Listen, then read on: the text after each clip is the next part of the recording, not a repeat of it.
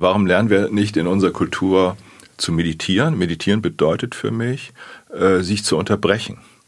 Also bestimmte die Gedankenmuster, die Gedankenkonstrukte, die sich hier oben abspielen. Mhm. Und wahrscheinlich sind wir, wir drei, also unterschiedlichen Alters, die wir ja durchaus sind, trotzdem alles Leute, die quasi durch ganz viel Denken mhm. zu dem geworden sind, was wir geworden sind. Mhm.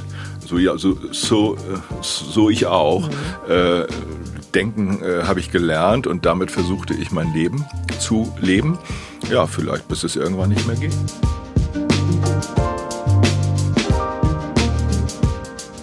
Herzlich willkommen zum Gefühlsecht Podcast mit Cesar Trautmann, Katinka Magnussen und unserem Gast Bernd Schlüter.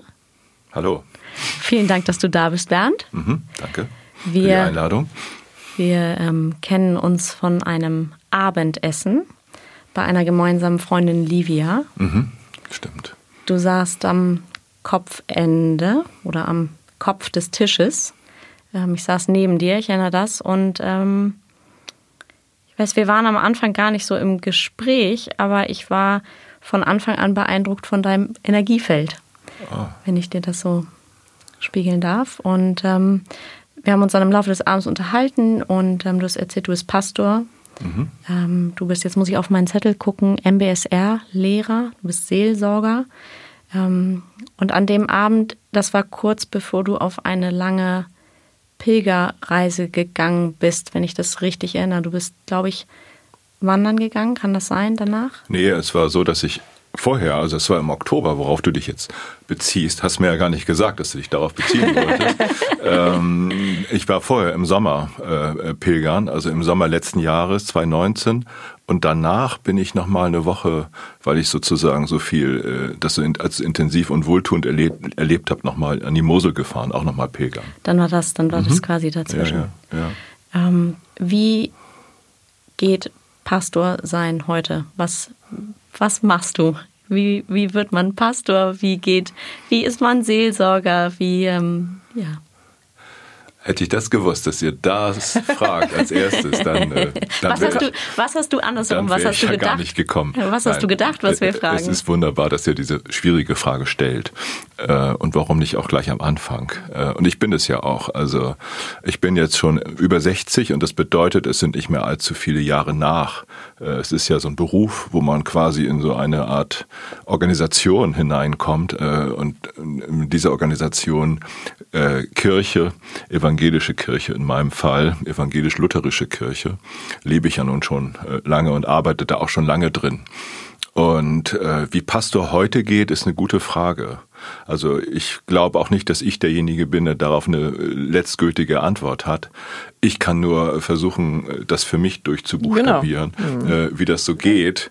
Und ich bin jetzt seit äh, zehn Jahren ungefähr in einer äh, diakonischen Einrichtung hier in Hamburg unterwegs als Seelsorger und darüber bin ich sehr froh. Also ich sag mal den Namen dieser Einrichtung jetzt mal nicht. Zu Doch, der gehören, zu der also. gehört, äh, zur alten Eichen gehört, äh, gehören 15 Einrichtungen im ganzen Stadtgebiet mhm. und ich bin sozusagen für die Menschen Ansprechpartner, die äh, in diesen Einrichtungen sind. Entweder als Bewohner von Altersheimen mhm. oder als äh, Gäste von Tagespflegen oder als Kinder in Kitas oder als äh, Patienten äh, der Diakoniestation oder oder oder. Also du machst in diesem Sinne nicht mehr die Gemeindearbeit oder die Gottesdienstarbeit. Doch. Auch noch. Auch noch. Ah. Also wir haben, also wenn du so willst, machen, mache ich sehr viele Gottesdienste. Mhm. Die Mitarbeiterinnen und Mitarbeiter erleben das auch so, wenn ich in die Einrichtung komme, dann denken die immer, ah, jetzt gibt's wieder einen Gottesdienst oder eine Andacht oder so. Finde ich selber überhaupt nicht. Also ich selber habe überhaupt kein Problem, dass das so genannt wird. Finde aber, dass mein Thema ist, äh, Angebote zu machen, äh, Themen äh, anzusetzen, äh, mit denen ich ins Gespräch kommen kann mit den Menschen die ja dann teilweise auch dementiell verändert sind, mhm. die äh, alt sind, die krank sind, was auch immer. Mit Kindern natürlich nicht, die sind das ist nochmal eine andere, andere Thematik. Mhm. Und das mache ich jetzt lang, schon, wie gesagt, zehn Jahre und freue mich darüber, dass ich das machen kann. Ähm, und habe darüber, also über diese letzten zehn Jahre, äh, bin nicht mehr so stark identifiziert mit der Organisation äh, Kirche. Denn die Organisation ist die Organisation, ist die Organisation. Mhm, und mit, mit aller Ambivalenz. Also das habe ich auch als ambivalent erlebt in diesen Jahren. Ne? So. Und deswegen bin ich froh, dass ich da so ein Stückchen, also mein Wort ist in der Hinsicht immer de-identifiziert bin.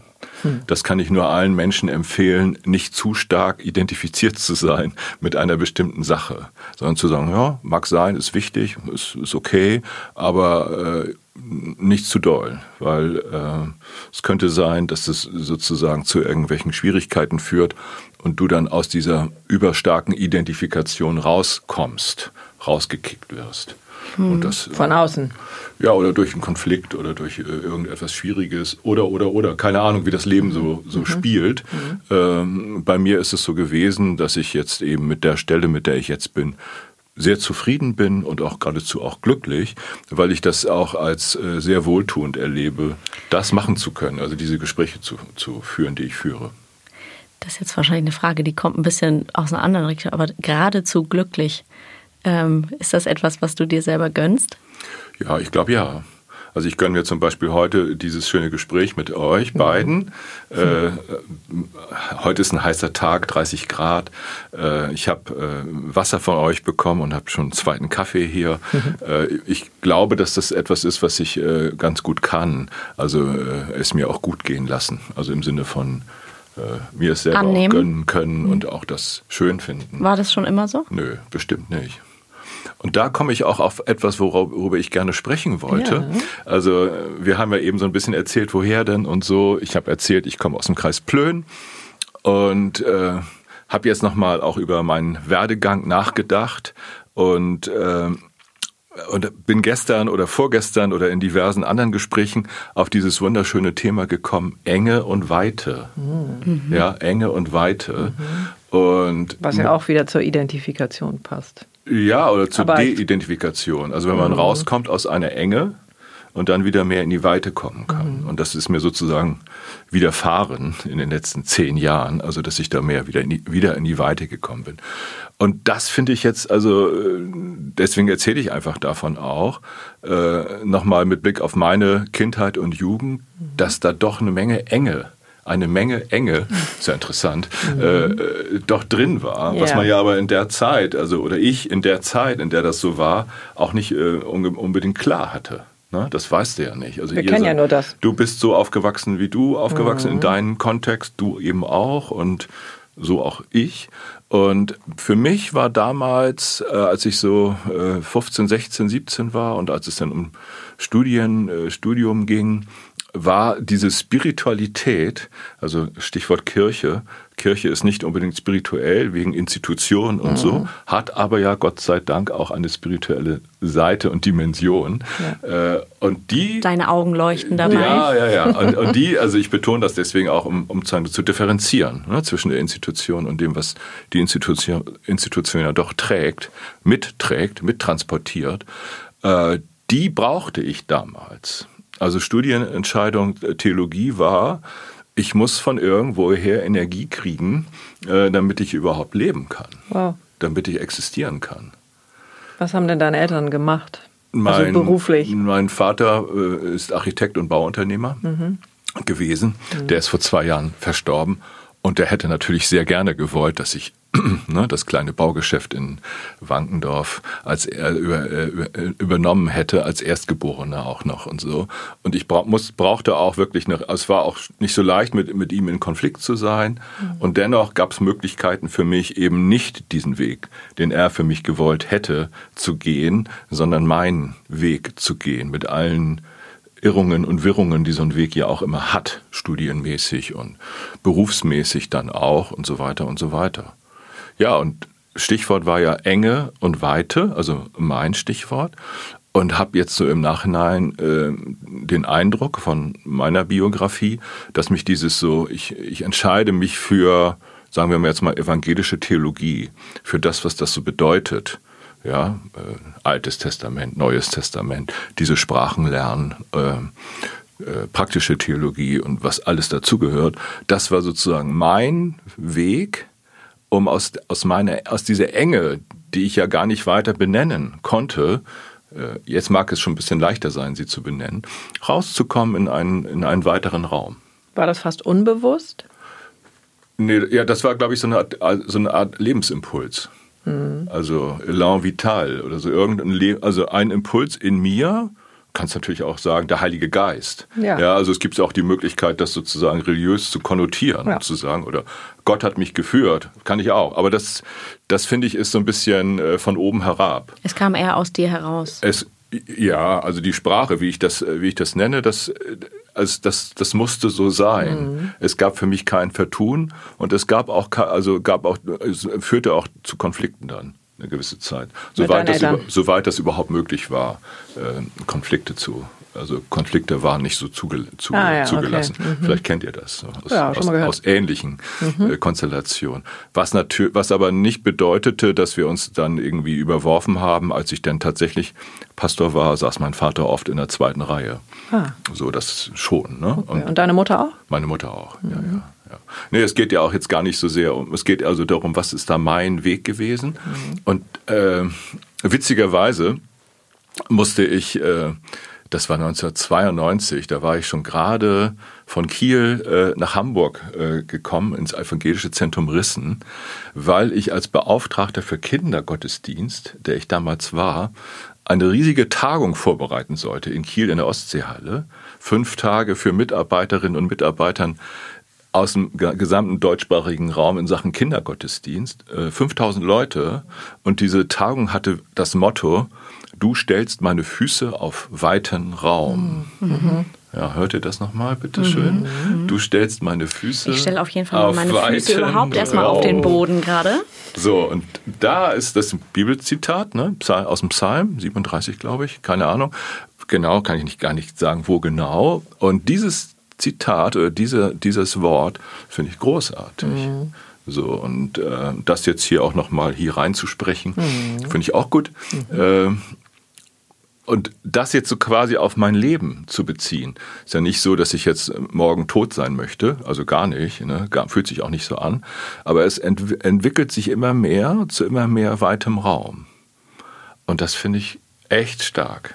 Mhm. Mein Weg dazu war eben die Institution Kirche und die Spiritualität, die ich da kennengelernt habe und bin dann sozusagen auch, habe ich da auch geöffnet und bin durch die Krisen, die ich da hatte, ich habe ja vorhin gesagt, äh, Identifikation und De-Identifikation, mhm. also da ist was passiert, da habe ich mir in der Hinsicht Hilfe geholt und habe, mein, habe selber einen sogenannten MBSR-Kurs besucht. Mhm. MBSR heißt Mindfulness-Based Stress Reduction. Mhm. Wunderbar blödes Wort. Achtsam, genau. Achtsamkeit-basierte Stressreduktion ist nicht übersetzt, ist einfach nur jedes Wort einfach mal äh, aneinandergereiht. Äh, und ein Kollege sagte damals, Bernd, wenn es dir jetzt so schlecht geht, äh, geh doch mal zu so einem MBSR-Kurs. Ist ein Acht-Wochen-Kurs. Franziska weiß das, die hat mhm. da auch schon mal teilgenommen. Ja. Ähm, ah, Mehrfach. Und acht Wochen, also, in also jede Woche zwei Stunden. Und ähm, und ich muss sagen, dass der Mensch, der das äh, vor 40 Jahren begründet hat, das muss in den Ende der 70er Jahre gewesen sein, äh, John Kabat-Zinn, Amerika, Molekularbiologe, dass das ziemlich genial ist von den Elementen, die er da zusammengepackt hat. Äh, das eine ist eben, dass er sagt, es geht darum, Meditation zu lernen. Mhm. Meditieren in zwei Varianten, Sitzmeditation und Gehmeditation. Mhm. Es geht darum, Körper, den eigenen Körper mehr und mehr wahrzunehmen als dein Fahrzeug, mit dem du hier auf diesem schönen Planeten unterwegs bist. Äh, also äh, Körperübungen. Ähm, dann sagt er, es gibt etwas Wunderschönes, das habe ich, das habe ich nun da auch erst kennengelernt. Äh, das nennt er Body Scan. Mhm. Das ist eine innere Reise durch den Körper. Schön. Und das führt, also im Grunde ist das alles Meditation. Also mittlerweile verstehe ich das so. Also Bodyscan und auch Körperübung können auch Meditationen sein und sind im Grunde davon gar nicht zu trennen. Und das äh, vierte Element ist, was sind, was sind in deinem Leben stressauslösende Situationen? Oder guck dir mal an, was dir Stress macht. Äh, oder guck dir an, was, äh, was schwer ist in deinem Leben. Guck dir mal diese Dinge in, in einigermaßen Entspannung an. Und diese vier äh, Aspekte sind quasi die Bausteine von MBSR. Fand ich so toll, fand ich so stark. Und wann hast du das gemacht? 2008, 2009. Okay. Und war das schon eine größere Welle oder war das jetzt relativ neu? Also ich Meditation kannte ich. Also mhm. es kann auch sein, dass ich dieses und jenes durchaus kannte. Aber dieses, diese Zusammensetzung dieser vier oder ne, dieser Elemente, das fand ich neu. Mhm. Und äh, wenn man das acht Wochen lang machen soll, ist sozusagen die, die Hauptaufgabe, mach es mal, nicht nur an diesen Abenden, äh, sondern äh, versuch das auch mal in deinen Alltag hinein zu. Das finde ich immer die Herausforderung. Wie integrierst du das in deinen Alltag? Genau, das ist die Herausforderung. Wie integrierst du das in deinen Alltag? Ja, indem ich das, ähm, indem ich es probiere. Mhm. Also ich hatte ja nun das große Glück, mit dem Rad heute Morgen hier zu euch zu fahren. Ja, eine Stunde. Wahnsinn. Ja, dreiviertel, dreiviertel Stunde. Und äh, das ist im Grunde, mittlerweile ist das natürlich auch eine Meditation. Also jetzt keine Gehmeditation mhm. und auch keine Sitzmeditation. Nennen wir das jetzt mal Fahrradmeditation. Was, äh, ja, versuch also, das mal genauer zu beschreiben. Ja. Also, weil du, du hast ja Geschwindigkeit. Also, was ich zum Beispiel jetzt aus deinem Kurs ähm, erinnere, was, was ich erst wahnsinnig anstrengend fand, war diese Gehmeditation, dieses ganz langsame Gehen, dass du eigentlich für einen Schritt kannst du dir eine Minute nehmen. Ähm, und das ist auch nicht schwierig, weil mhm. wir so schnell sind und weil wir denken, es muss alles auch so schnell sein. Mhm. Ähm, also, was ist meditativ an deinem Fahrradfahren, du musst dich ja tierisch konzentrieren auf den Verkehr, auf ähm, alles Mögliche. Also ich habe, glaube ich, eine Idee, was du meinst, aber kannst du das irgendwie beschreiben? Ja, ich kann es unabhängig vom Fahrradfahren, ich kann es äh, auf, auf Fahrradfahren, ich kann es auf Gehmeditation, aber auch auf Sitzmeditation, mhm. egal, mhm. also beziehen oder auf Pilgern. Vielleicht können wir nachher noch ein bisschen Klar, über Pilgern unbedingt, sprechen. Unbedingt, unbedingt. Ähm, äh, da denke ich, also wenn ich jetzt das darüber anfange zu sprechen, muss ich schon schmunzeln, ja. weil ich denke, wieso habe ich das nicht als Fünfjähriger oder als Zwölfjähriger, äh, was weiß ich, in der Schule oder in der Kirche gelernt? Mhm. Warum lernen wir das nicht? Ja. Also warum lernen wir nicht in unserer Kultur zu meditieren? Meditieren bedeutet für mich, äh, sich zu unterbrechen. Also bestimmte die Gedankenmuster, die Gedankenkonstrukte, die sich hier oben abspielen. Mhm. Und wahrscheinlich sind wir, wir drei, also unterschiedlichen Alters, die wir ja durchaus sind, trotzdem alles Leute, die quasi durch ganz viel Denken mhm. zu dem geworden sind, was wir geworden sind. Ja. So, ja, so, so, so ich auch. Mhm. Äh, Denken äh, habe ich gelernt und damit versuchte ich mein Leben zu leben. Ja, vielleicht bis es irgendwann nicht mehr ging. 35, 40, also Krisen stellen sich ein und mhm. so weiter. Und dann zu merken, es gibt auch noch eine Möglichkeit zu sein, ohne zu denken. Wie verrückt ist das denn? Für jemanden wie, wie mich fast unmöglich, zunächst. Dann aber, also durch Erfahrung und durch Praxis, äh, wirklich eine der großen Befreiungen meines Lebens. Du hast dich, man, man sieht dir das gerade körperlich an, wenn ich das so sagen darf. Du hast dich da echt aus deiner Starre befreit. Aus der Enge. Du, aus der ne? Enge, ja. ja. Wenn du, also ja. wenn du darüber sprichst, eben ja. bei dem Denken, da wirst du ganz äh, ja. Ja, ja, gerne. Also da schlägt ja auch mein Herz ja. und da sind auch meine Impulse und mhm. das möchte ich ja auch gerne weitergeben. Ja, das finde ich eben das Schöne an dem, an dem Meditieren oder egal was man macht.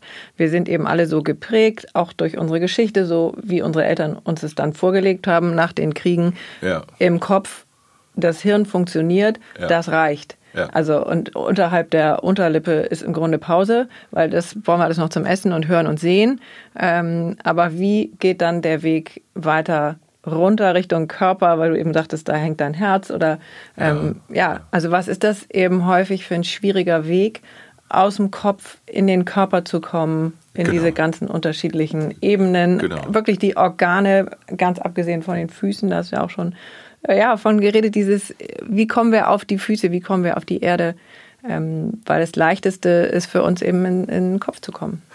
Ja, also in unserer Kultur, also in der westlichen Kultur ist es so. Also ja. viele Millionen, hunderte von Millionen Menschen sind davon betroffen, ja. weil sie ja auch nichts anderes äh, kennenlernen, kennengelernt mhm. haben. Und von daher äh, bin ich also absolut oberdankbar, dass es möglich war, dass ich in meinem Leben auch nochmal andere Dimensionen kennengelernt äh, habe.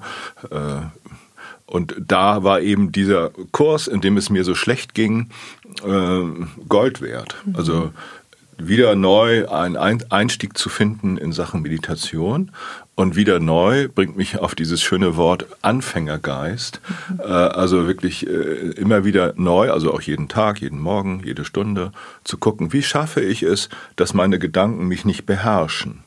Äh, sondern dass ich eine Möglichkeit habe zu sagen, aha, da ist ja wieder ein, ein Gedanke, meinetwegen, der mich runterzieht. Ja, egal, ich könnte ich kann es alle nehmen. Welcher könnte das sein? Äh, na, ob das mit dem Interview jetzt hier was wird, ne? das denke ich jetzt gerade nicht, ne? aber nur als Beispiel. Ja. Also mhm. äh, kennen wir alle. Äh, und dann ist es aber so, dass diese, dass diese Gedanken so mächtig werden können, dass die wirklich ähm, die Oberhand gewinnen ja. und Leute, Menschen, mich auch runterziehen, mhm. runterbeugen, so rausnehmen aus, aus ihrer eigentlichen, mhm. aus ihrem eigentlichen Selbst. Und dafür äh, quasi äh, ein Werkzeug zu haben, dass das nicht geschehen muss. Mhm. Also sich eine Möglichkeit habe, das zu unterbrechen, das finde ich großartig.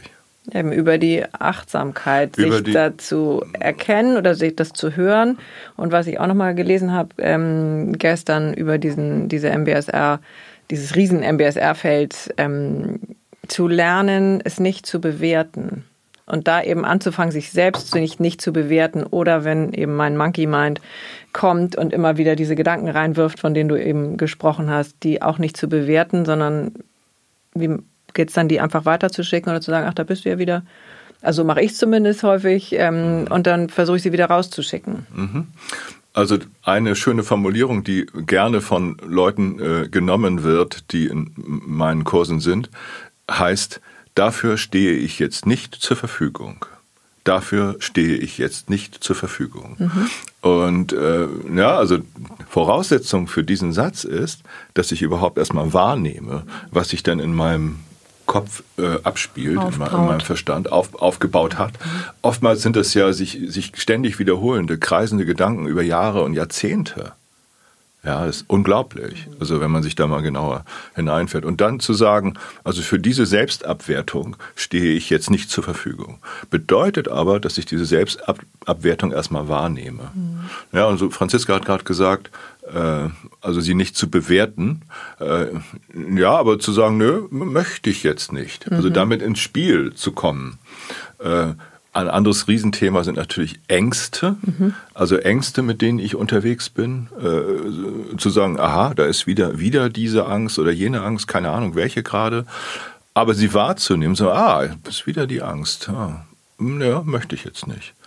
Das bedeutet aber, dass ich was Starkes haben muss, um sozusagen dem etwas entgegensetzen zu können. Das ist traditionell in allen äh, spirituellen äh, Ausrichtungen dieser Welt der eigene Atem, mhm. also sich auf den Atem zu beziehen. Ähm, und alle einmal ich schon bin, mal durchgeatmet. Und ich bin total im Glück, gerade weil du sprachst vorhin den Tod an, den hatten wir in der letzten Folge. Du sprichst das Atmen an, das wird unsere nächste Folge. Ach, also, okay. Ja. ja, also wenn über Meditation reden, bedeutet ja auch mal zumindest zu sagen, dass der Atem da ein, wichtige, ein wichtiges Element ist. Also weil ich dann also es, es, geht einfach darum, aus meiner Erfahrung jetzt einen anderen Fokus zu setzen. Mhm. Ich komme raus aus meinem Denken und komme sozusagen in meinen Atem. Ich nehme meinen Atem. Als ein Werkzeug. Als ein Werkzeug. Äh, Gehmeditation sagt, äh, ich nehme, nehme mein Gehen wahr. Ich äh, zentriere mich auf meine Füße wie war das noch? Du stellst meine Füße auf weiten Raum. Mhm. Wow. Ja, also so. Und ich mach, und dann komme ich allmählich raus.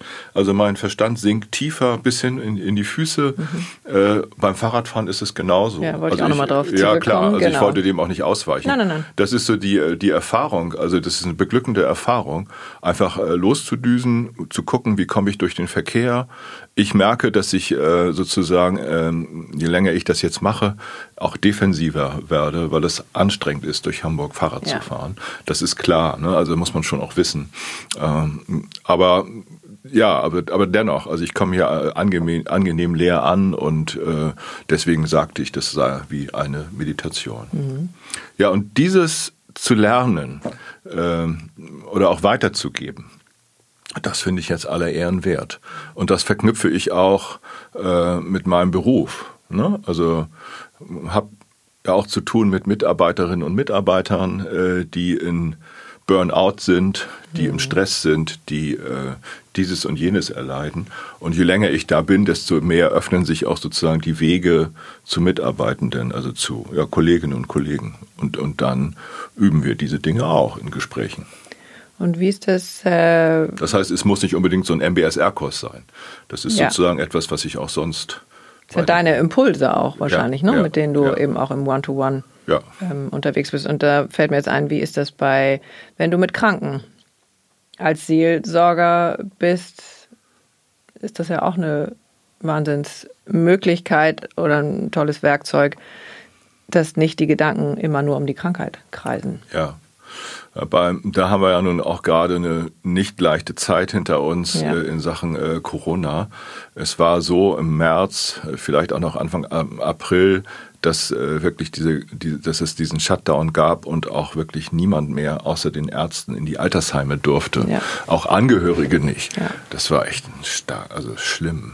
Also es bedeutet ja auch, dass dann Menschen, die sowieso äh, isoliert sind, die vereinsamt sind, eventuell auch äh, allein sterben müssen. So, also da auch keine Begleitung haben. Ne?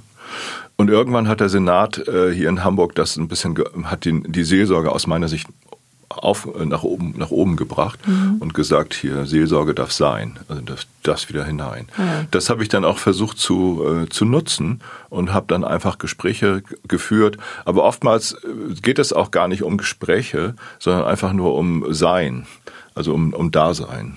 Also um Präsenz, um äh, einfach mal eine Viertelstunde bei jemandem sein und mitatmen mhm. und so weiter unter Beachtung der Sicherheitsabstände und was weiß ich. Ja. Was ja auch ein Wahnsinnsthema ja, ja, ist, also dieses also, sich nicht berühren dürfen. Genau, wenn, wenn, jemand am Sterben ist und du darfst ihn eigentlich nicht berühren, das geht eigentlich nicht. Nee, hast du dich dann daran gehalten? Nö, also das sollte genau. man auch, da muss man ja auch gucken, was ist jetzt dran. Ja. Was ist jetzt dran. Also das ist auch die Eigenverantwortung. Ja, ja, ja. Und der Hinsicht können wir aber auch noch viel, viel nachholen, also an, äh, an Begleitung. Also weil äh, das wird vielleicht dann in so einer Situation wie jetzt Corona auch nochmal besonders deutlich, wie, wie allein wir unsere älteren Menschen lassen, wenn sie ans, wenn es ans Sterben geht. Ne? Mhm. Das ist eigentlich undenk, un, undenkbar, finde ich. Das ist wirklich ein Skandal. Ja. Und ähm, ja, und ich selber kann da ja auch nur ein Tropfen auf dem heißen Stein sein.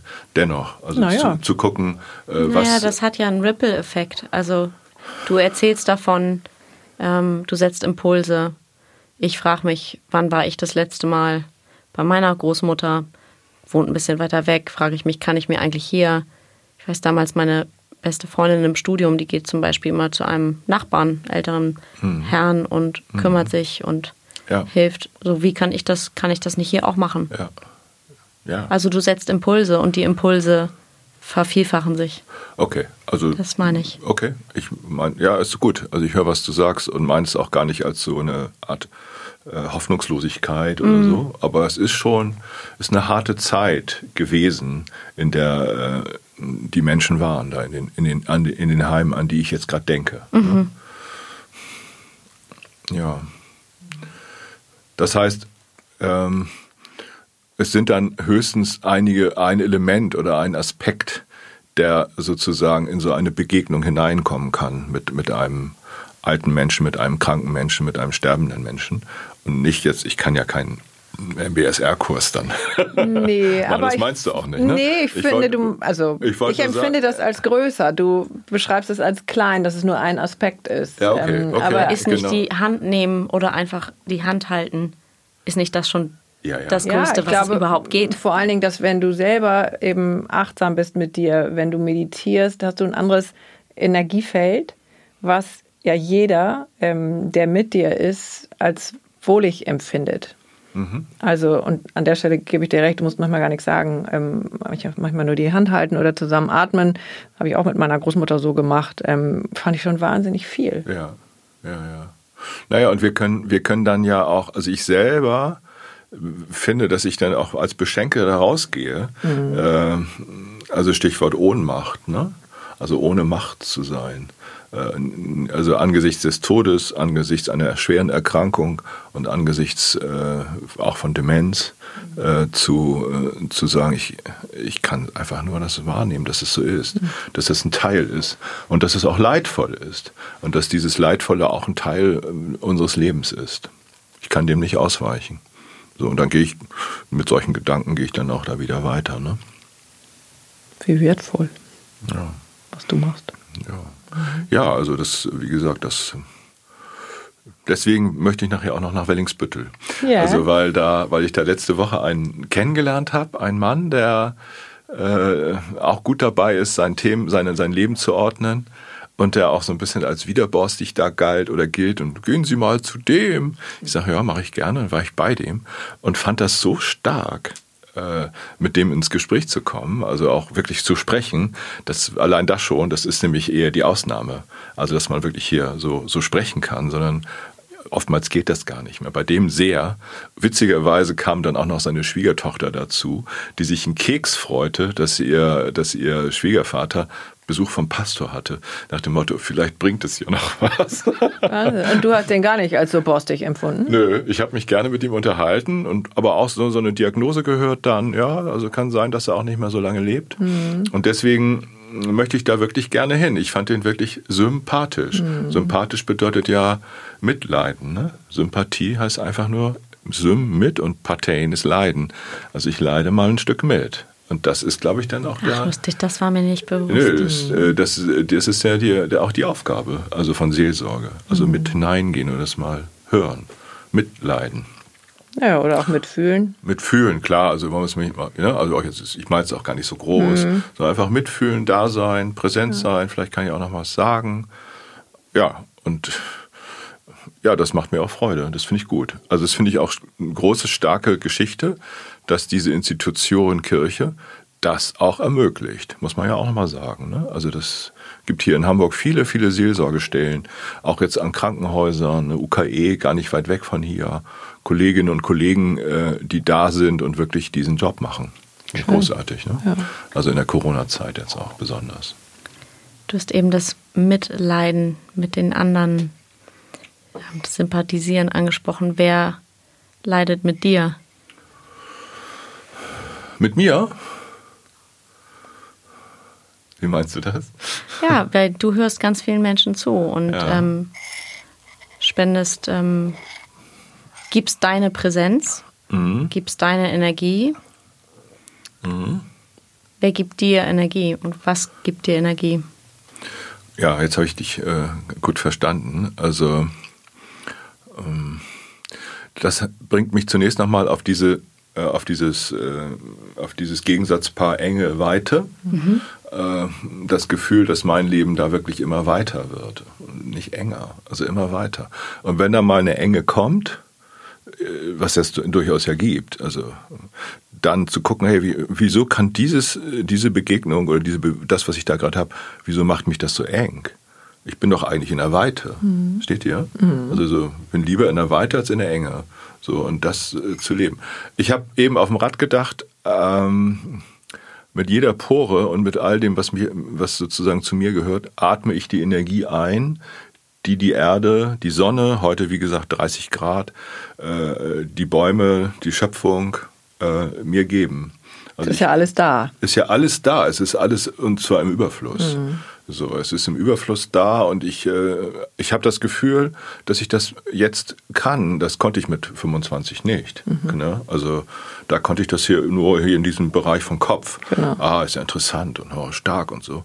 Und Jesus und toll. Aber jetzt hat das sozusagen eine ganz andere, äh, für mich hat das eine ganz andere ja, auch eine Kör ein Körperbewusstsein. Und Fülle. Deswegen, also ich fühle die Fülle da auch. Ja, also die, deswegen auch eben fand ich jetzt gerade schön, ganz schön, dass ich gesagt habe, mit jeder Pore, mhm. davon haben wir eine ganze Menge. Mhm. Äh, und sozusagen da zu spüren, wie diese Energie, äh, ja, dass es wirklich einfach nur ein Fingerschnipp ist und ich mich mit dieser Energie wieder verbinden kann, wenn es, wenn ich da mal raus bin aus der Energie.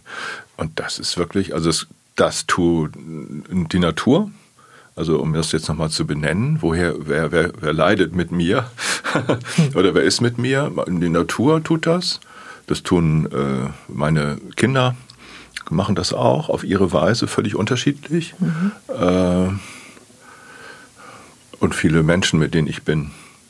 So gibt es ja auch Freundinnen und Freunde und so. Äh, ja, aber das ist wirklich etwas, wo ich das Gefühl habe, äh, Einsamkeit müsste eigentlich gar nicht sein. Also weder für mich noch für andere, weil, ja Einsamkeit auch so ein großes Thema ist, also auch von vielen, vielen Millionen Menschen auch in unserem Land, weil ja, ähm, weil ich ja mich mit der, mit der, mit, mit der, mit dem, was mich umgibt, Christen, Christen nennen es Schöpfung, äh, mit Recht, kann man gut so sagen. Also weil, mich, weil ich mich mit der Energie, mit der Schöpfungsenergie verbinden kann. Ja, das ist ein großes, großes Thema, finde ich, äh, genau was du beschreibst. Und für mich steht dahinter äh, die, also nicht nur die Offenheit, sondern auch die Möglichkeit, das, was zu mir kommt, äh, auch zu nehmen. Unbedingt. Also wenn wir jetzt ja. mal über die Poren mhm. gehen, also ich würde es auch mit den Zellen benennen. Und das ist, glaube ich, für uns, so wie wir geprägt sind, so wie wir groß geworden sind, ähm, so wie unser Land eben ist. Und wir kamen davon, dass alles irgendwie eigentlich im Kopf stattfindet. Ähm, und da finde ich einfach äh, dieses MBSR eine ganz, ganz schöne Möglichkeit in der eigenen Geschwindigkeit, das andere, das Bessere, das, was mich nährt, was mich füttert, das wieder zu lernen, aufzunehmen.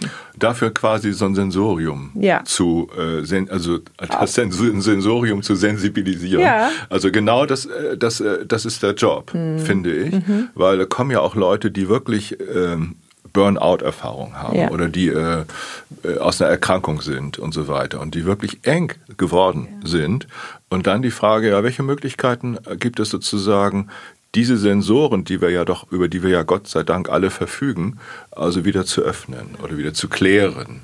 Und, und dann äh, auf diese Weise dir selber ständig die Möglichkeit zu geben, mit Energie in Kontakt zu kommen. Und da gibt es eben, du hast eben das schöne Wort, äh, was hattest du genannt? Gesagt, äh, zellulär. Mhm. Zellulär, und dazu fällt mir als sozusagen aus an, als anderes schönes Wort ein, sekündlich. Mhm. Also nicht täglich mhm. und nicht, nicht stündlich und auch nicht mal minütlich, sondern sekündlich. Also zellulär und sekündlich. Wenn ich jetzt heute an unser Gespräch zurückdenke, möchte ich diese beiden Worte äh, mir merken. Mhm. Äh, es geht wirklich auf die zelluläre Ebene. Und es geht äh, auch nicht darum, das einmal am Tag zu machen, sondern sekündlich. Also ist zumindest die Potenz das Potenzial ist da. Als Ziel. Ja, oder auch aktuell. Aktual ja. ist es auch so, dass es wirklich die Möglichkeit gibt, sich sofort zu verbinden mit der göttlichen Kraft, äh, wie immer du sie nennst, äh, ja, das, da wollen wir mal offen sein und nicht dogmatisch, mhm, ne? ja. also wie immer du sie nennst, zu verbinden und ja, dich von ihr beschenken zu lassen. Ja. Das ist mein Glaube. Also Glaube heißt ja eher auch wieder Vertrauen mhm. und nicht für Wahrheiten das. Das ist ja eine der großen äh, Schwierigkeiten und der großen Irrtümer, dass Glaube immer genannt, oft genannt wird, etwas für Wahrheiten oder so. Nein, es geht um eine Erfahrung. Also und äh, es geht um eine Erfahrung, die wirklich zu machen ist.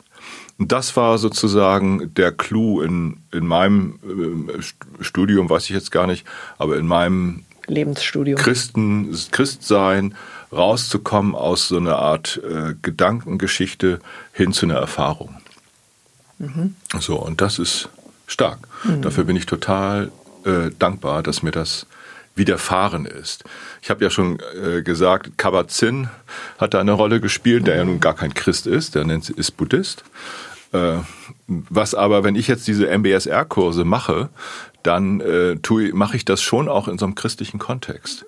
Aber jetzt nicht so aktiv. Also, dass es sein muss, oh, jetzt aber, ne? Jetzt muss aber. Ne? Ja, aber das schwingt ganz, ganz angenehm mit. Ja, also, also dass, es sozusagen, dass es erfahrbar sein kann und dann kommt dieses oder jenes. Ich weiß, dass wir am Ende immer singen, äh, schweige und höre, neige deines Herzens Ohr, suche den Frieden. Mhm. Schweige und höre, neige deines Herzens Ohr, suche den Frieden. Ist im evangelischen Gesangbuch, ich glaube 610. Äh, wunderbar. Mhm. Und das singen wir dann und äh, im Grunde beenden wir damit dann äh, die, äh, die Stunde. Mhm. Das finde ich gut. Ich wollte gerade noch sagen, ich habe äh, das Glück gehabt, äh, ich bin jetzt, was haben wir jetzt, 2020, vor 13 Jahren, 2007, den kennenzulernen, den ich denn sozusagen für die letzten Jahre auch als mein Lehrer betrachte. Das ist ein amerikanischer Franziskaner, Pater, der heißt Richard Rohr. Richard Rohr, weil er ja Amerikaner ist, äh, aber eben auch gar nicht, gar nicht doll Deutsch spricht. Außer einem Wort, das einzige Wort, was ich von immer auf Deutsch gehört habe, ist Bernd, you are always Überpunktlich. Überpunktlich. ja, das ist auch der Deutsche. Mhm. So war ich ja gar nicht. Ich war drei, fünf Minuten zu spät heute. So. bin ich auch gar nicht, bin ich überpünktlich. Aber er meint, das könnte was Deutsches sein. Mhm, das ist auch. Mhm. Äh, ja, und der Mensch, äh, der hat mich da, der hat mich da sehr äh, geprägt. Also fand ich ganz stark. Also wenn man von dem mal was in die Finger bekommt und was lesen kann. Was da, ist denn dein? Hast du ein, ein Lieblingsbuch oder einen Einstieg? Ein Einstiegsbuch? Der, oder der Clou ist ja, der Clou ist ja, dass äh, wir Männer es mit der Spiritualität noch mal anders schwer haben als ihr Frauen. Ach so. Ja, ist so eine landläufige Erfahrung. Ja. Äh, Freue mich immer über Männer, die in die Kurse kommen. Ähm, keine Ahnung, warum das so ist. Und da hat Richard, Richard Rohr hat eben, und da habe ich ihn auch kennengelernt, so eine extra Männer, äh, äh, Männerformat äh, entwickelt über fünf Tage. Äh, Initiation nennt er das, Männerinitiation. Und daran habe ich teilgenommen vor 13 Jahren äh, und fand das so beeindruckend, dass ich zu ihm gesagt habe, das war in Österreich, Richard, can we do this in Northern Germany too? Mhm. Und dann hat er gesagt, make a proposal, burned. Und äh, dann haben, da waren Gott sei Dank 10, 12 Männer aus Norddeutschland bei dieser Veranstaltung, 150 Leute. Ist ja auch schon mal eine gewaltige mhm. Energie, die, ja, ja. die da war.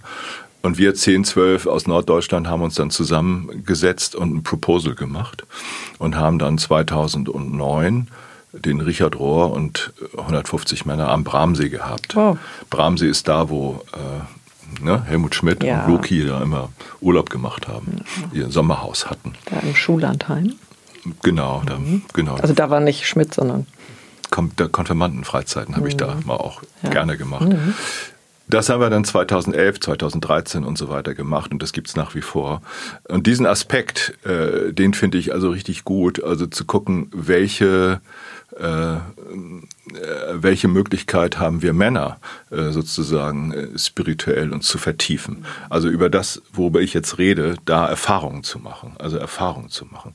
Und da hat, das hat Richard zusammen äh, geschrieben, äh, klingt jetzt so despektierlich, zusammengeschrieben.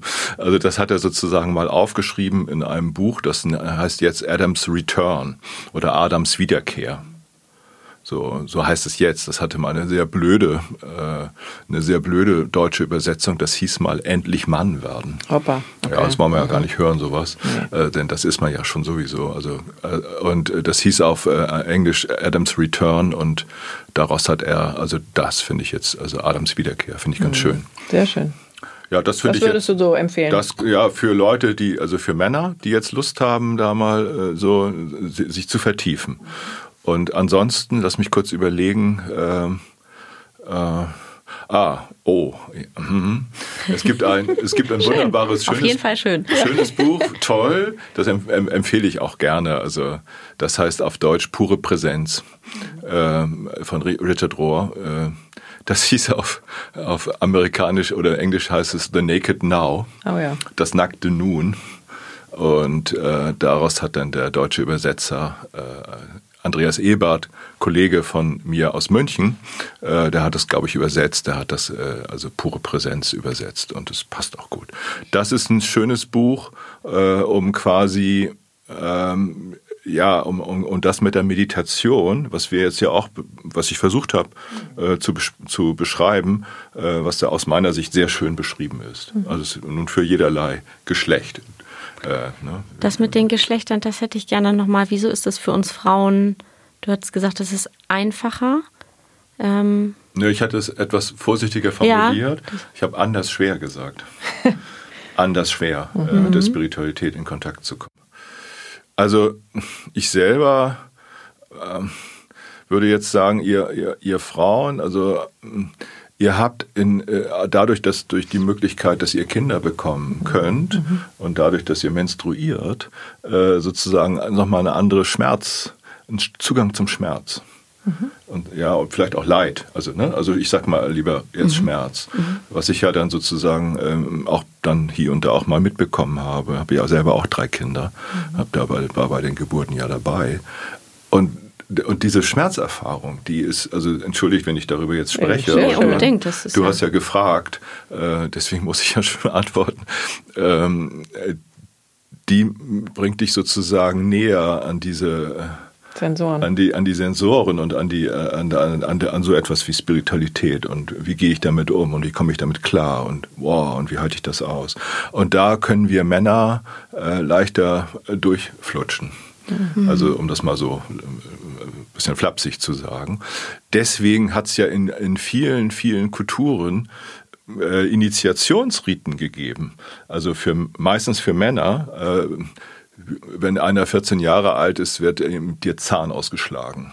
Also, oder er muss fünf Tage in die Wildnis und muss da gucken, wie er durchkommt. Oder die Vorhaut wird abgeschnitten. Oder, oder, oder. Ne, lass mich, äh, was das mhm. alles so gibt. Das sind ja klassische äh, Initiationsriten. Mhm. Äh, auf, vielleicht aufgrund dessen, was ich gerade gesagt habe. Und, äh, und die Frauen brauchen das in, de, in der Wahrnehmung nicht, weil die ja per se aufgrund ihrer äh, aufgrund ihrer Natur, ihres Körpers diese Schmerzerfahrung machen.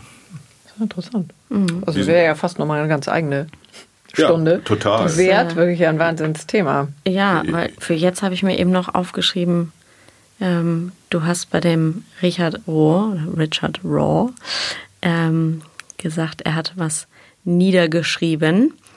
Ähm, du hast ja auch was niedergeschrieben oder schreibst oder ja. ähm, stimmt. Wir sollten noch zu deinem ich wollte gerade sagen, jetzt wo du sagst, ja, aktuellen Lieblingsthema ja, kommen. also gar nicht deswegen, aber du hast auch, du hast, also A war das ja tatsächlich, das hat mich an dem Abend, an dem wir uns getroffen ah, haben, ja. bei Livia sehr fasziniert, dass du vom Pilgern gesprochen ah, hast. Mhm. Ich hatte da bis dato nie drüber nachgedacht und ähm, du machst das ja sehr aktiv und du hast, glaube ich, auch ein Buch geschrieben oder schreibst eins. Ja, ich? ich? warte noch auf die, den Verlag, der das jetzt haben will. Mhm. Äh, da habe ich jetzt eine Absage. An alle Verlage. oder alle, die irgendwie Kontakt Nein. zu Verlagen ja, haben. Egal, also euch. gucken wir mal, was das sein kann. Also ich äh, habe in der Tat, ich hatte letztes Jahr eine Sabbatzeit, also drei Monate Sabbatical. Bin ich sehr froh, dass ich das noch in Anspruch genommen habe.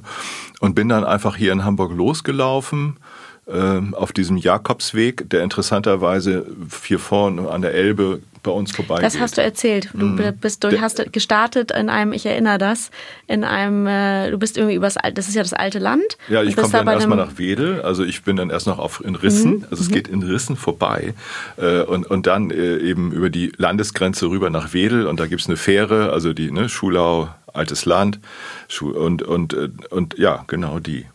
Und da habe ich dann eben, bin ich fünf Wochen unterwegs gewesen und habe da Erfahrungen gemacht, von denen ich gar nicht geglaubt hätte, dass ich solche Erfahrungen machen kann. Erzähl mal also es ist wirklich ein eigenes Thema, also wunderbar.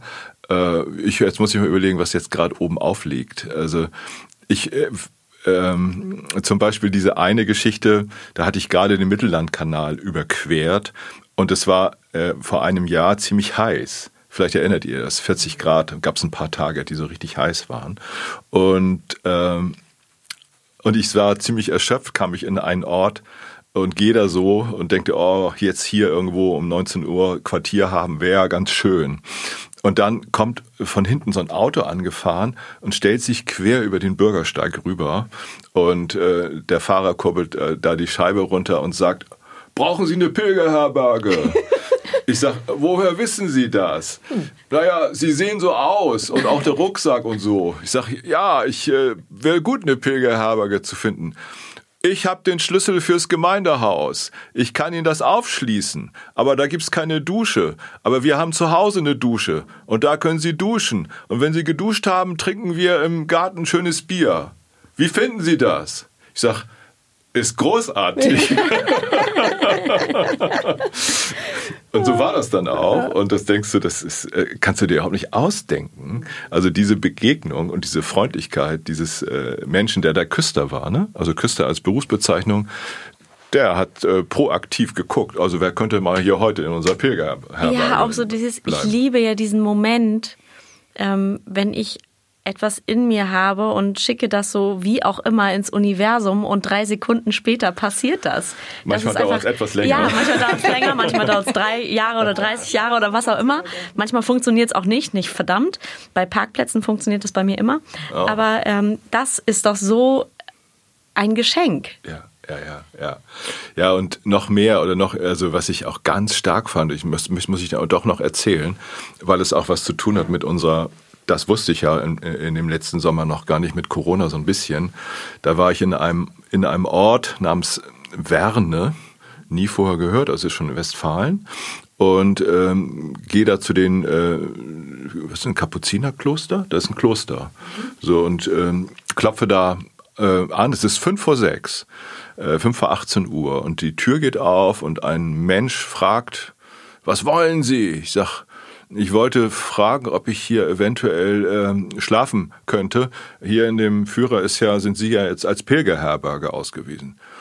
Haben Sie sich vorher angemeldet? Ich sage, nee, habe ich ja gar nicht. Und wenn wir nun keinen Platz hätten, naja, dann würde ich jetzt äh, weitergehen. Aber wir haben einen Platz. Kommen Sie bitte mit ins Pesthaus. Dankeschön, Papi, für diese Lektion. Kommen Sie bitte mit ins Pesthaus. Ich sage, wohin? Ja, kommen Sie mal mit.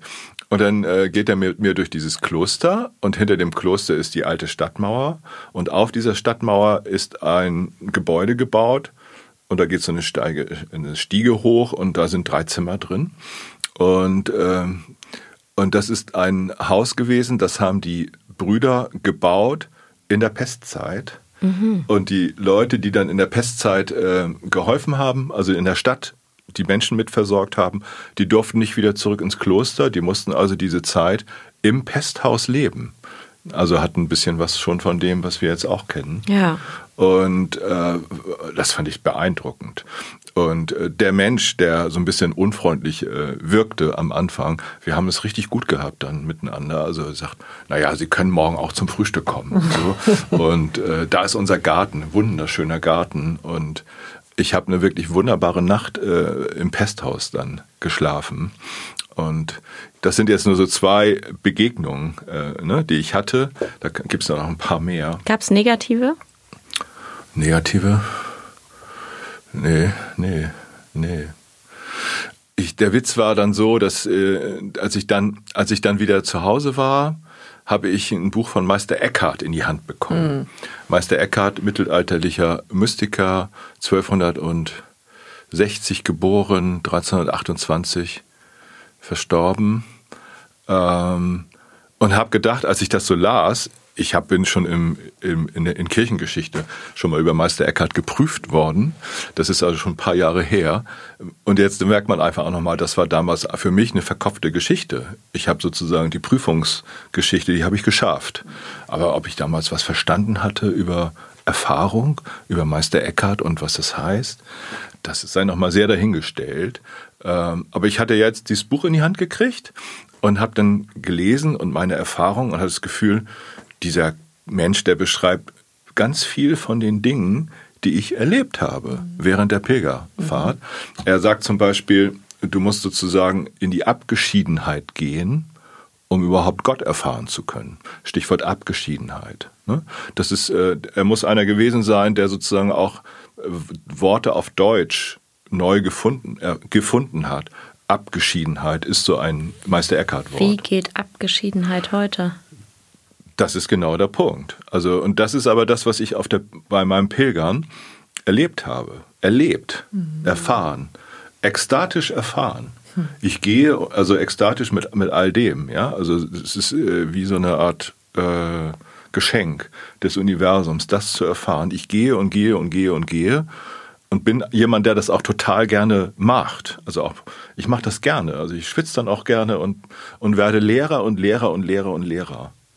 Und ich und glaube. Schwitzt im wahrsten Sinne des Wortes alles raus. Raus. Und ich glaube, das ist, äh, und habe das Gefühl, das ist das mit der Abgeschiedenheit. Es kann ja sein, dass Eckhart das nochmal anders gemeint hat. Auch für dich ist es das. Aber für mich war es dann. Vor allen Dingen führte es auch dazu, dass ich zwei, dreimal äh, gar keine Lust hatte, wieder unter Menschen zu gehen.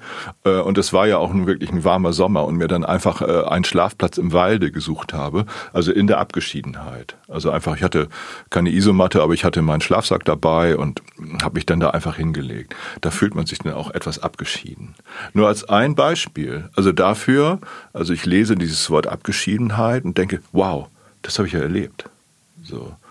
Und was geschieht dann, wenn ich sozusagen in dieser in diese Lehre komme, dann bin ich offen für ganz andere äh, Begegnungen, Visionen, äh, Träume, äh, ja, was auch immer.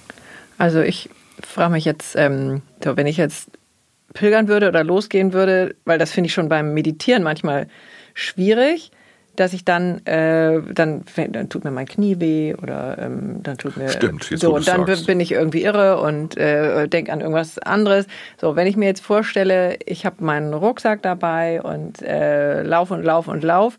Also ich würde mir schon morgens um neun, wenn ich losgehen würde, keine Ahnung, wann das sieht, wann die Zeit wäre, würde ich mir schon Gedanken machen, Gott, wo schlafe ich denn heute Abend? Also und wenn ich dann nichts finde und ähm, ist dir das fremd ja, oder ja. der Rucksack drückt oder scheiße, ich kriege eine Blase. Das wäre mir auch total fremd, ehrlich gesagt. Ah. Glaube ich. Das Nee. mit, dem, mit, dem, Ja. äh, Mit dem Platz, weil irgendwie wird es schon dann gehen. Ja, also die Erfahrung war eben, dass es äh, immer ging. Und, bis, und die Male, wo es nicht ging, ging es auch. äh, äh, ja, also mit dem Draußensein. Ne? Also es, ähm, wie gesagt, das war aber bei dem Wetter auch die Gefahr. Also das habe ich nicht als Gefahr erlebt. Ne? Ähm, aber da gibt es unterschiedliche Typen. Ja. Also für mich gehört das, also für, mich ist das genussvoll. Also, also das hat etwas mit, äh, mit, mit Reiz zu tun, zu gucken, oh, was wird sein? Wo, wird's, wo werde ich heute Abend sein? Finde ich großartig, also diese Vorstellung. Und kommt nicht jeder auch an, an seine eigene Grenze? Sicher. Ne? Also jeder mit seinem Thema dann. Also ich erinnere das Wo vom, war deine Grenze? ja, zum Vision Quest, ähm, wo ich irgendwie vier Tage in der Wüste in Kalifornien ähm, Ja. war. Und für mich war vorher total klar, ich brauche ein Zelt. Also man konnte aussuchen, wie man da jetzt irgendwie übernachtet, aber aufgrund von Skorpionen und allerlei anderem Getier ähm, habe ich gedacht, für mich wäre, glaube ich, ein Zelt gut.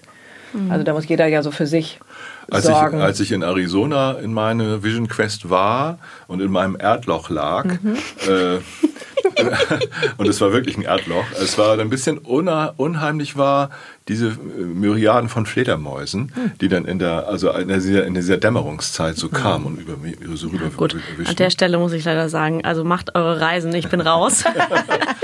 Und ich fühlte mich äh, dann, als ich dann, also ich war völlig erschöpft. Ich hatte vorher auch eine, eine Klapperschlange gesehen, äh, aber die war, es war weit weg und fühlte mich so sicher. Also das Wort dafür ist ja heute leider safe. ich war so safe, ey. Also da in meiner in meinem in meiner Grube. Ich habe da geschlafen und jetzt kommt ein biblisches, äh, eine biblische Konnotation wie in Abrahams Schoß. Ja. Mutter Erde auch, ne? Also mir konnte nichts geschehen. Und als ich, also so war das Gefühl, also Gefühl, also nicht eine Kopfgeschichte. Und dann machte ich am nächsten Morgen zur Dämmerung die Augen auf und war in diesen verrückten John Wayne Felsen, wo wirklich die rot ja sind, ja, also äh, als wäre John G. Wayne gerade vorbeigeritten. Die Sonne beschien diese roten Felsen, also Geil, vor mir. ja. Und, ähm, und ich fühlte mich wie Adam. Und Adam ist ne, einmal der Name Adam, aber es heißt einfach nur der, Erd, der Erdling. Der Erdling. Also ich war da wirklich in so einer Mulde drin äh, und guckte auf diese irren Felsen, also diese so und und fühlte mich und fühlte mich wie ah, wie äh, wie ein Erdling. Und mir nothing, äh, nichts, nichts kann schiefgehen. Nichts. Absolut überhaupt nichts.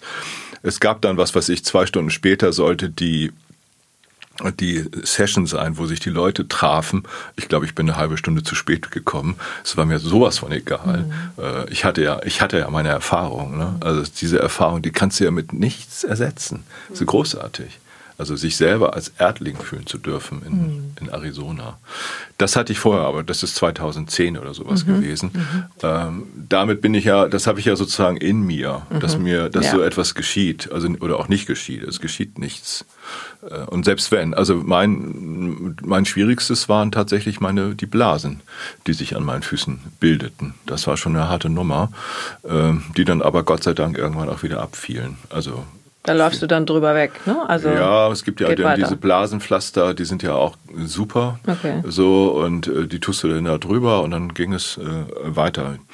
Ich war jetzt ja mit dem Rad 14 Tage unterwegs und habe dann eine Pilgerin getroffen, die echt akute Blasennöte hatte. Und da habe ich auch gedacht, oh Mann, das ist auch eine harte Nummer. Also es tut weh und die Frage ist, äh, wie geht's, wie kann es weitergehen? Ja. Aber die konntest du immer dir beantworten. Einmal bin ich, äh, wie gesagt, äh, drei Tage, was heißt wie gesagt, habe ich noch gar nicht gesagt.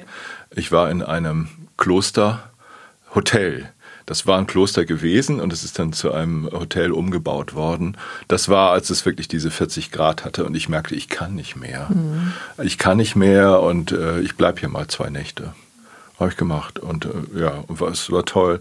Und da ist sozusagen auch die, äh, die Idee geboren, diese verrückten Geschichten, die ich erlebt habe, und ich habe noch ein bisschen mehr erlebt, mhm. äh, aufzuschreiben und daraus was zu machen.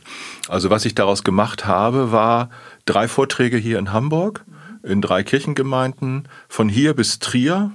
Äh, und wie Meister Eckhart äh, 500 Kilometer auf dem Jakobsweg in Deutschland und wie Meister Eckhart beim Verstehen hilft. Das gab äh, Veranstalter, die sagten, ja, muss das mit dem Meister Eckhart denn noch sein? Ich sage, ja, es muss unbedingt sein. Ja. Für mich, weil das sonst ein Verlust wäre. Also jetzt sozusagen nur so einen Reisebericht oder so zu geben, das wäre es nicht gewesen. Also ich wollte schon, also das ist ja komischerweise so, egal wo, wo, womit ich jetzt gerade unterwegs bin, das kriegt immer diese spirituelle Weitung. Und da bin ich total glücklich drüber. Das ist offenbar bei mir so. Und dann, ähm, ja, und dann habe ich jetzt, als es so Corona-mäßig wurde, habe ich mich einfach diszipliniert und hingesetzt und das alles mal aufgeschrieben. Also, also wie eine Art Tagebuch oder nee, wonach hast du es gegliedert? Wie, wie ein Roman. Ach so. Also ein Roman, also ein Mensch geht los und findet in einer Pilgerherberge einen Zettel mit Meister Eckhart Aussprüchen. Hat natürlich gar keine Ahnung und so, dieser Mensch. Und, und dann geht er mit diesem Zettel weiter und jeden Tag nimmt er sich einen Ausspruch vor und geht dann diesen Tag mit, äh, mit dem. Und der macht dann so Erfahrungen. So, man lernt dieses und jenes kennen. Ich finde es super. super. Als es fertig war, dachte ich, sag mal, hast du aber echt eine gute Idee gehabt. Jetzt gilt es nur noch da für andere Leute zu finden, mhm. die sagen, ja, das könnten wir drucken. Also ich weiß nicht, also Eigenverlag habe ich auch schon mal gemacht. Das äh, finde ich ein bisschen mühevoll. Aber ich würde es einfach so losschicken. Schicken wir mal los wie, wie der Schlafplatz, ähm, ja. der dann, ja, dann ich, die Scheibe runtergemacht hat, der genau. Küster. Ja. Also, wie hättest du es gerne? Das finde ich, machen wir jetzt mal hier. Hm? Wie hättest gerne? Wie hättest du es gerne? Wie jetzt? Dein Buch mit welchem, oder, ja, wie stellst du es dir vor, dass es für dich am besten wird? Also der Vortrag an sich, der war schon toll. Ich habe den gerne gehabt. Ich kann auch gerne nochmal kann ich nochmal, also wenn jemand sagt, komm, mach mal bei mir, mhm. bei uns. Also ich brauche ja sozusagen dann aber quasi einen Ort, wo man es machen kann. Dann mache ich das gerne. Also auch mit dieser spirituellen Offenheit, die da drin ist. Weite. Als ich, ja, Weite ist, finde ich ein gutes Wort mhm. gerade. Äh, als ich das äh, geschrieben habe, ich habe auch natürlich mit meinem Handy gar keine tollen Fotos, also qualitativ tolle Fotos, aber es sind oft Fotos da drin, die so eine Art Tiefendimension haben, mhm. die dann nur in dem Moment eine Rolle spielen. Ich habe zum Beispiel äh, bin ich da durch so einen Wald gelaufen und es lag ganz viel abgeschältes Holz da, nur die Rinde. So, äh, Gefühl, das ist genau mein Gefühl. Ich werde hier völlig abgeschält. So, dafür jetzt so ein Foto, davon ein Foto und das dann in diesen Text mit hinein vielleicht 10, vielleicht 15, vielleicht 20 höchstens, wenn überhaupt. Also kein Bildband oder so, aber so, so diesen, diese Geschichte, die ich da schreibe, klar sind da die Sätze von Meister Eckhart auch drin, ne, gar keine Frage. Und dann eben vielleicht ein paar Fotos. Das ist ein schönes Buch. Und es wäre ein Buch für Menschen, die sagen, sag mal, hat das eigentlich Sinn, sich spirituell auf die Suche zu machen? Fragezeichen. Und kann man dieses Buch nehmen und sagen, hier, guck mal, lies mal das hier. Ja, überhaupt auch, wenn man, also wenn ich jetzt überlegen würde, ich könnte jetzt mal lospilgern. Dann fangen wir alle erstmal an, irgendwie zu googeln, Bücher äh, uns anzuschauen oder Vorträge. Ja. Ähm, das würde ich mir so vorstellen. Ja, wobei ich habe dann selber witzigerweise kurz vor, äh, vor diesem Shutdown so einen Vortrag besucht, wo eine Frau äh, die über Xing witzigerweise äh, unterwegs war, einen Vortrag gehalten hat über das Pilgern und ich hatte ja meine schon gehalten und die hat einfach nur erzählt, mit welcher physischen Anstrengung sie 40 bis 60 Kilometer am Tag gehen konnte. Also hat einfach nur sowas erzählt. Mhm. Und ich selber saß da und fand das langweilig. Also weil sie sich überhaupt nicht, also so eine Dimension von, von ich verbinde mich oder ich habe dieses und jenes, das war physisch interessant. Also auch das, was sie so konnte. Na gut, wie man körperlich an die Grenzen gehen genau, kann. So. Genau, aber das tut, tut, tue ich, also dieses Leerwerden, also das ist aber ja im Grunde dann aber schon eine Deutung. Also dieses äh, körperlich an die Grenzen gehen spielt da ja auch eine Rolle, auch für mich. Aber dieses Leerwerden, was dann geschieht, eröffnet gleich wieder so viel. Mhm. Und das war, habe ich so da nicht gehört, also vorsichtig gesagt jetzt mal. Also war einfach ein ganz anderer Vortrag. Und, und deswegen müsste man sagen, ja, also mein Vortrag würde immer in diese Richtung gehen. Ne? Mhm. Soweit? Ich glaube, wir könnten noch äh, für Stunden weitermachen. Ähm, aber wir wollen dich auch nicht äh, von Wellingsbüttel aufhalten. nee, da fahre ich ähm, auch noch hin. Das mache ich auf jeden Fall. Cesar, magst du unser. Wir haben immer ein äh, Ritual am Ende. Äh, wir räuchern mit ähm, amerikanischem Salbei mm. und äh, du hast die Möglichkeit, etwas ins Feuer zu geben oder in die Glut, was du hier lassen möchtest. Ach, wie schön. Ja. Brennt die Kerze denn noch oder ist sie ausgegangen? Nee, die Kerze brennt, aber wir haben auch ähm, unsere Streichhölzer. Hier haben wir da. Okay. Soll ich das sagen oder soll ich das nur denken, fühlen? Äh alles möglich. Gerne aber alles aussprechen. Ähm, ist für unsere Zuhörer, glaube ich, ganz schön immer. Okay. Ja, das Ritual, was du jetzt machst, ist mir auch wohl vertraut. Ja, also kenne ich ja wohl. Haben wir auch über Amerika eben schon ein bisschen gesprochen und über ne, Arizona sogar. Mhm. Also ich lasse, äh, tu ins Feuer all diese äh, Dinge, die, äh, die eng machen. Die eng machen. Und äh, freue mich jetzt, diesen wunderbaren Wohlgeruch zu riechen der auch quasi verbindet mit, äh, mit all dem, was uns umgibt. Ja, und das äh, nicht wieder zu vergessen. Dankeschön. Sehr gerne. Jetzt merke ich, dass du Schamanin bist. hm. Also, Engel ins Feuer. Ich nehme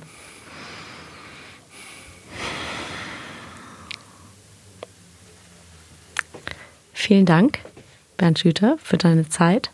Gerne. Danke für die Möglichkeit. Und ähm, wir verlinken deine Bücher, die du genannt hast, und deine Quellen. Ähm, ja, und sind gespannt, was da als nächstes passiert. Okay. Vielen Danke. Dank. Vielen Dank. Danke.